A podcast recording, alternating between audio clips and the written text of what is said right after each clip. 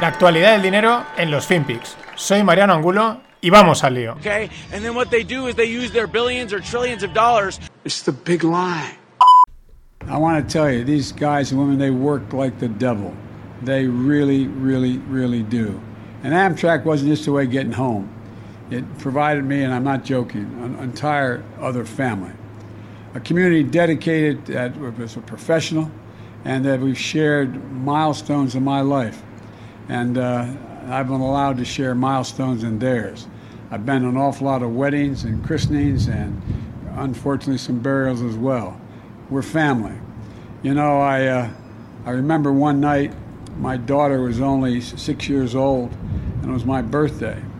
And uh, we were voting. And I went to Bob Dole and I said, Bob, when's the next vote going to take place? He said, Joe, what, why? I said, well, my daughter is really upset. I'm not going to be able to be home for the birthday cake she made for me.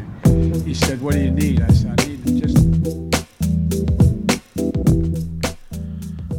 Hola no financieros, las cosas como son y Trump lo clavó cuando le llamaba Sleepy Joe Biden. Vaya tela, qué semo de tío, es acojonante.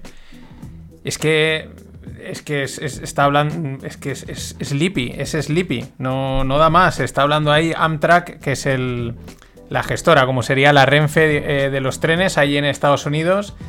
Pero, tío, entona, sube, baja el tono. no, no, no, vamos, es una, es una sopa enorme. Eh, una pena, es que no, no, da juego, no lo pongo de vez en cuando por porque está ahí, ¿no? Pero es que no hay poco que sacarle.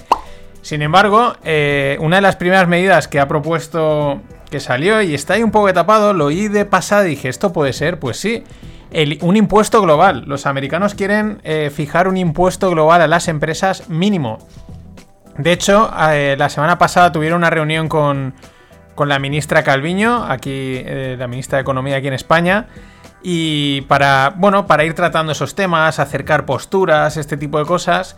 Eh, claro, mm, y bueno, esto hay varias partes, ¿no? Eh, por un lado, Calviño, que es del Partido Socialista, eh, dice que no, que ahora no le no interesa, que no viene al, tanto, pero los socios del gobierno, que son comunistas, pues están alineados con Washington, lo cual es divertido, ¿no? Es como, ah, entonces Washington son comunistas, esto habrá gente en Estados Unidos que le gustará oírlo.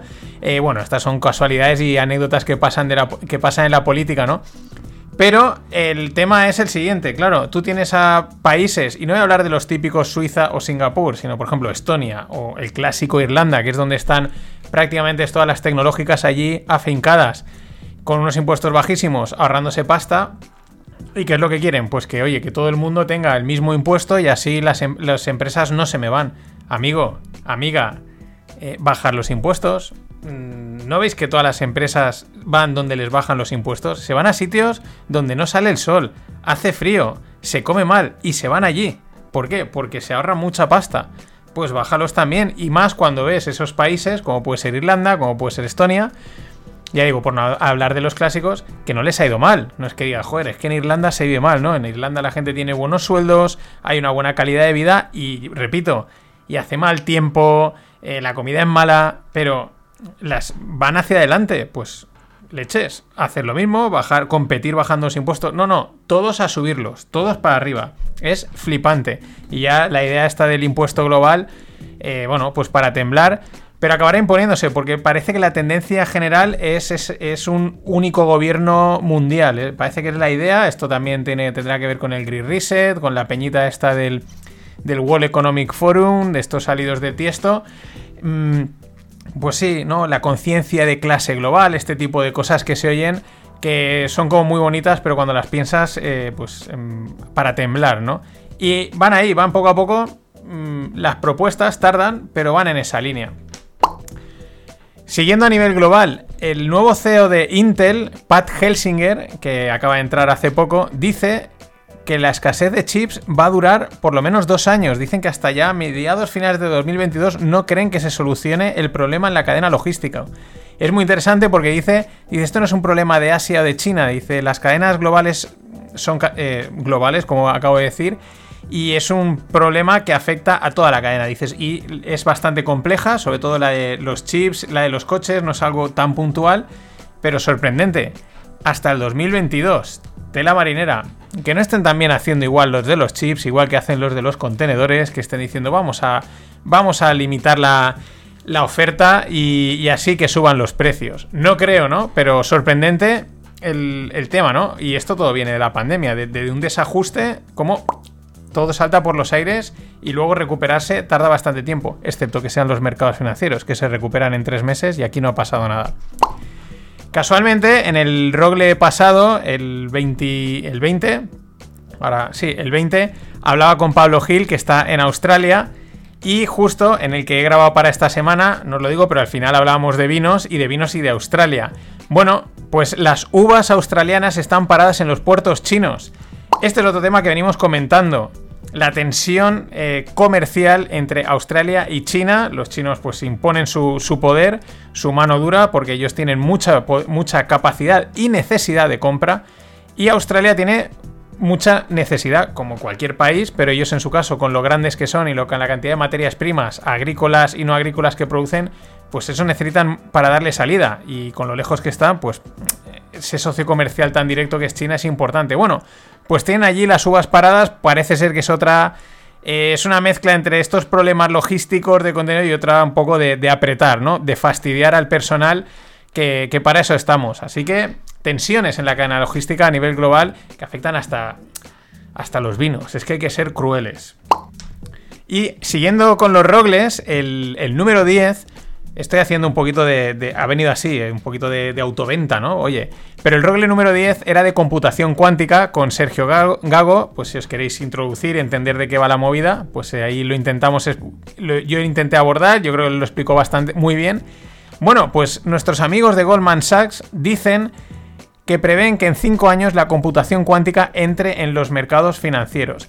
Es la primera evolución lógica. Una de las cosas que permite hacer la computación cuántica es que como tiene bastantes estados más allá del 0,1, tiene esos cuatro estados, el 00, 01, 10, 11, por simplificarlo, es como óptima o es perfecta para analizar escenarios futuros, hacer simulaciones. Esto es perfecto para los mercados financieros. Eh, conclusión, mm, Goldman Sachs dice que en 5 años esto ya va a estar aplicado en los mercados. Mm, lo cual es antes de lo esperado, bastante antes de lo esperado. Y dos, probablemente Goldman Sachs ya lo está gastando a tope. Esto es, vamos, esta es su jugada. Pero aunque lo estén gastando, lo que probablemente no sean capaces de detectar, o sí, es este tipo de, de anécdotas que son espectaculares. El Pet Care Index, un índice de compañías de animales domésticos. Lo hemos comentado, a esto, bueno, es una tendencia global, se, compran, se compran o se adquieren eh, muchos animales domésticos, se les dedica mucha atención, muchos gastos. Bueno, pues el Pet Care Index lo ha hecho mejor que el Nasdaq. Cágate, Lorito. 20 puntos de diferencia desde enero del 2020 a hoy. Haber invertido en este índice de empresas de mascotas te hubiese dado más rentabilidad que el Nasdaq. Este tipo, esto es una cosa, es una lección de vida, ¿no? Al final siempre hay alguien que te supera, siempre vas a estar por encima de alguien y siempre va a haber alguien por encima de ti. Nadie pensaba que batiría el Nasdaq, con tal y como lo estaba haciendo, pues sí, los animalitos, los perretes y los gatos, pum, puliéndoselo. Y Apollo Global Management compra, o sea, le compra a Verizon, Yahoo y AOL por 5.000 millones. Sorprendente, bueno, es una operación corporativa, lo que llama la atención es que eh, Yahoo, eh, acordaros, era la competidora de Google en los inicios. Eh, había gente que gastaba Yahoo, yo recuerdo que gastaba Yahoo y un día que de repente pues me pasé a Google, porque todo el mundo gastaba Google o a lo mejor te da mejores resultados, ¿no? Pero para qué han quedado, al final, winner take it all, y este es un ejemplo. 5.000 millones no está nada mal, pero comparado con las valoraciones que tiene, por ejemplo, mm, eso, Google, pues es, es, casi un... nada, migajas, ¿no? Pero ahí están, viviendo, sobreviviendo, intentando hacer algo. Y la semana pasada fue de resultados tecnológicos de estas grandes. Y ha sido un... A ver quién se supera a quién, ¿no? La última ha sido... Amazon ha sido la de sujétame el cubata. Primero, la cronología de hechos. Google presenta resultados y todo el mundo era, wow, qué pasada, esto no se lo esperaba nadie. Al, día siguiente o a los dos días llega Facebook y ya fue de, impresionante, Zuckerberg se la ha sacado, y luego llegó el último día Amazon y ya era el silencio, ¿no? Porque era ya demoledor. Es decir, mira, esto ya apaga y vámonos, retírate, apaga luces y que pase el fin de semana. Una auténtica barbaridad. Os dejo también un hilo en la newsletter del Fondo Caldi, que es de José Manuel, del Bazar de la Bolsa, muchos lo conoceréis, hemos hecho pues algunos podcasts juntos, y hizo un super hilo comentando todos los resultados de las FAN, que bueno, pues al que quiera entrar en detalles eh, está muy interesante. El detalle es el siguiente, lo que más llama la atención, Apple tiene 203 billions, 203 billions, 203 mil millones de dólares en caja. Ahí, una parte la tiene en, en securities marketable, securities, es decir, pues instrumentos financieros de corto plazo para tener de liquidez, pero que te dan algo de rentabilidad, pero son 203 billions. Y luego piensas, en Apple tontos no son, tendrá un director financiero de la leche. Y a estos, estos háblales de la, de la inflación que se está comiendo sus ahorros si tan grave es, no lo sé. ¿eh? La inflación al final no sabes si viene, si no viene, es el monstruo de las galletas o qué. Pero que se lo digan a estos, que están sentados en millones desde hace muchos años y ahí están. Pues ellos sabrán lo que hacen. Yo, yo me fiaría bastante. Y otro dato eh, anecdótico, este no tiene que ver con los resultados, pero lo encontré en el azar de Twitter, que es lo que mola. Eh, United Airlines, ¿no? La compañía de aérea americana, pues son datos de sus mejores clientes. El mejor cliente que tenían esto era antes de la, de la pandemia, era Apple. Apple se gastaba 150 millones de dólares al año en viajes. Tenía una cuenta, era la mayor. Luego, por ejemplo, Facebook unos 34 millones, Roche, que es la farmacéutica también, o Google también 34 millones. Pero esto es lo más sorprendente es ahora. La ruta San Francisco-Shanghai era la que más utilizaba Apple. Eh, solo en esa ruta se dejaba 35 millones de dólares al año. Pero este es el detalle. Tenía, tenía reservados 50 asientos de business class diarios en esa ruta. 50, supongo que serán 25 ida, 25 de vuelta, pero es una barbaridad. Diarios. Diariamente a Shanghái.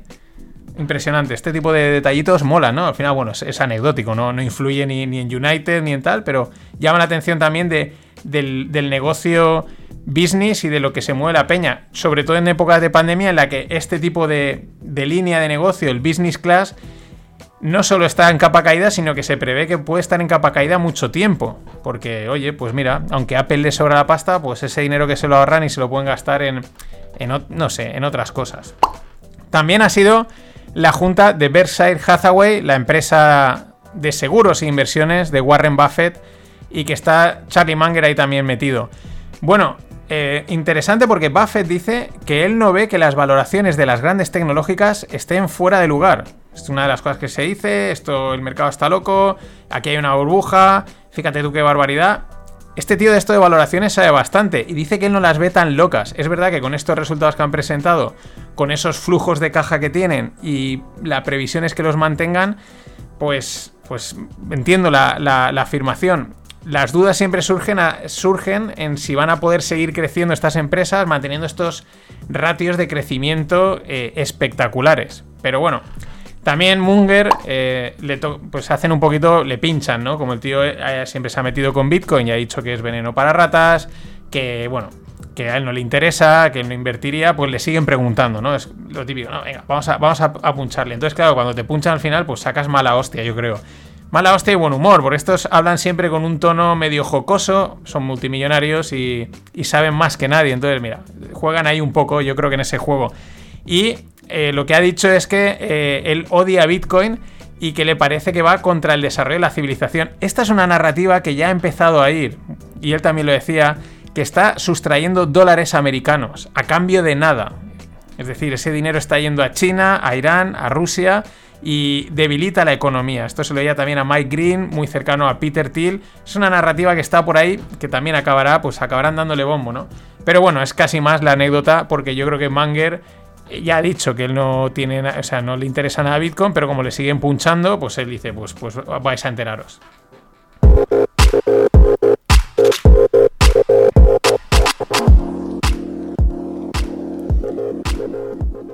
Y bueno, esta noticia la meto aquí porque tiene que ver con el rollo Silicon Valley, ¿no? Con, este, lo políticamente correcto, el tema político, social, que es. Ha, saltado muy a la palestra últimamente porque parece que es. Eh, la doctrina esta es cada vez más fuerte. El ejemplo es que lo tuiteaba hace, hace unos días. Elon Musk iba a presentar o va a presentar el Saturday Night Live el 8 de mayo. Eh, parece ser que el Saturday Night Live es un programa pues, de corte de izquierdas, eh, de humor. Alguna vez he puesto algún corte aquí. Y bueno, pues Musk evidentemente no parece, tampoco se ha decantado nunca, pero él parece que tira más hacia el lado republicano bastante. Bueno, pues han empezado a surgir las quejas y que cancelen ese programa. Aún ni lo ha presentado, ¿no? Pero eh, es un movimiento eh, que un tío capitalista, mm, multimillonario, que ahí no debería de ir, o sea, acojonante. O sea, es flipante el, eso, la censura de ideológica a estos niveles que, oye, pues qué más da que vaya Elon Musk, qué más te da, ni que fuese, tampoco ni que fuese Saturday Night en la propaganda, el programa de, de Nicolás Maduro, una cosa de esas, es que es acojonante. Y en la misma línea, Basecamp, que es una startup ya bastante tocha, eh, típica de gestión proyectos online, eh, trabajo colaborativo para el trabajo en remoto, etc. Bueno, pues han decidido, decidió el CEO, prohibir todas las discusiones sobre temas políticos y sociales durante la jornada laboral. La conclusión, un tercio de los empleados se han ido. Es, debatible, es debatible hasta qué punto el CEO debe de meterse en lo que hablan o no los empleados, pero también es entendible. Al final, la política, estas cosas, lo que generan es mala uva, eh, enfrentamientos, eh, pueden, pueden dañar amistades o, incluso familias de por vida y es lo último que quieres en una empresa, quieres que la gente esté unida, que haya buen trabajo, tiene su sentido, ¿no? Y un tercio de los empleados se ha marchado. Esto también lo vimos, creo que era con Coinbase, que me parece que era Coinbase, ahora hablo de memoria, que también habían dicho que no se iban a meter en temas políticos, la gente se había revelado. Y esto, en alguna que otra serie de televisión, concretamente en Larry David, espectacular. Hay un capítulo en el que hacen, juegan con esto y con Trump y, muestran muy bien el rollo que hay en Silicon Valley y en toda aquella zona, San Francisco, Los Ángeles, etcétera, con, ah, eres republicano, no, no entres ni en este restaurante. Y parece ser que, es, que es, un tema candente. Por eso tantas empresas, parece ser, se han estado yendo a... Se han ido a Texas. Porque mm, parece ser mejores impuestos y mucha más libertad de expresión. There's always guys who do fundamental research and understand the underlying assets in a lot of detail. Some some people understand uh, BNB more than I do, and then there are people who um, who just follow other people, who, who just following the herd. Um, and uh, there's always a large number of people following herd, having the herd mentality than the guys who actually do serious research. Um, that's just uh, that's just how advanced our civilization is right now, uh, which is just which, which is which is everywhere. So it's not unique to crypto. Uh, it is in crypto. It is in crypto like that. Um, the uh, the herd followers are less um, committed. Whenever there's uh, some negative news, they run away. When whenever there's positive news, they try to rush in. Um, so they do cr- cause more volatility versus the sort of the die-hard fans who understand and really love the projects. But it's a, but it's the same thing in stock markets. There's nothing new in crypto. So volatilities are everywhere, um, and actually Bitcoin. Uh, yeah, Bitcoin is probably less volatile than um, similar sized uh, cap, uh, uh, similar sized uh, assets like Apple stock or even Tesla stock. Este es Chang Peng Zhao, CZ, conocido, se le suele llamar como CZ, es el CEO fundador de Binance. Acojonante. Esto es flipante.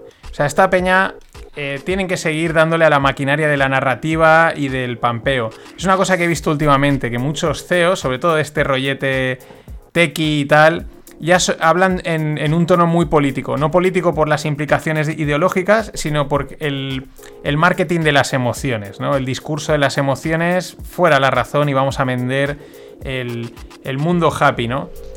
Eh, el tío con toda la cara del mundo dice, hay gente que entiende BNB, que es el token de Binance, mejor que yo. ¿vosotros imagináis a Steve Jobs diciendo, hay, hay, clientes que entienden el iPhone mejor que yo? O a Juan Ross diciendo, hay gente que entiende Mercadona mejor que yo? Es acojonante. El tío lo dice tan tranquilamente. Hay gente que entiende, es decir, o no tienes ni idea de lo que estás haciendo, o explícame esto. Luego eh, eh, aboga por la herd immunity, ¿no? Somos una masa, somos tontos y todo el mundo sigue a otros y, eso está bien porque es lo que ha pasado, ¿no? O sea, alegando a que es todo el mundo una banda, un rebaño que, siguen una, idea, una narrativa, por eso él también la pampea. Y luego ya el remate es la última frase que dice cuando... Eh, de la volatilidad. Dice, probablemente, probablemente Bitcoin tiene menos volatilidad que otros activos de su tamaño como las acciones de Apple o Tesla. ¿Cómo que probablemente? Mira, coges, te vas a Yahoo Finance, descargas los datos de Bitcoin, de Apple y de Tesla, las cotizaciones diarias.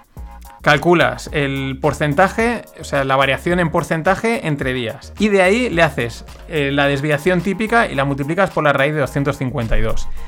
Y puedes sacar la volatilidad a ahí sacarás la volatilidad diaria, o la puedes sacar a, meses, o a semanas, a dos años, tres años, como quieras. Y ya está. No, no hay probablemente. Es que es, la volatilidad de las acciones es menor que la de Bitcoin. Habrá habido un día, un mes en la que habrá sido mayor. Pero ya digo, hay que. Hay que. Pues eso, hay que decir el castillo es en el aire. Sobre todo cuando hablan de la volatilidad es flipante. Porque, vamos, meten la pata hasta el fondo. Meanwhile, la CME, la Chicago Mercantile Exchange, ha lanzado los microfuturos de Bitcoin. Los microfuturos es una cosa que llevan lanzando tiempo, parece ser que está funcionando muy bien. Sacaron los del SP500 y han ido sacando también los del oro, los de, los, los de las divisas y ahora sacan el del Bitcoin. No está nada mal porque el futuro del Bitcoin necesitabas poner 40.000 dólares de garantía para abrir un futuro, lo cual da una muestra de que la CME, que saben cómo cotizar cosas, no se la jugaban con las volatilidades. Saben que tiene una volatilidad de locos y, no, y te dicen, tú ponme 40.000 y te dejo operar tranquilamente con este futurito. Y más cosas. Salía Taproot, que es una actualización, un upgrade en Bitcoin. Parece ser el primer, la primera actualización importante de los últimos cuatro años para ayudar a, pues bueno, a facilitar las transacciones, la escalabilidad en ese sentido. Lo curioso es que es una tecnología innovadora, disruptiva, siglo XXI y cuatro años una actualización. Y por último, la otra noticia era Ethereum rompía los 3.000 dólares. A lo bestia.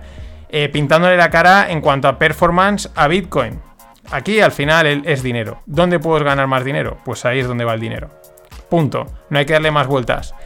Nada más. Esto ha sido todo por hoy. Hasta mañana. Always look on the bright side of life. Always look on the light side of life.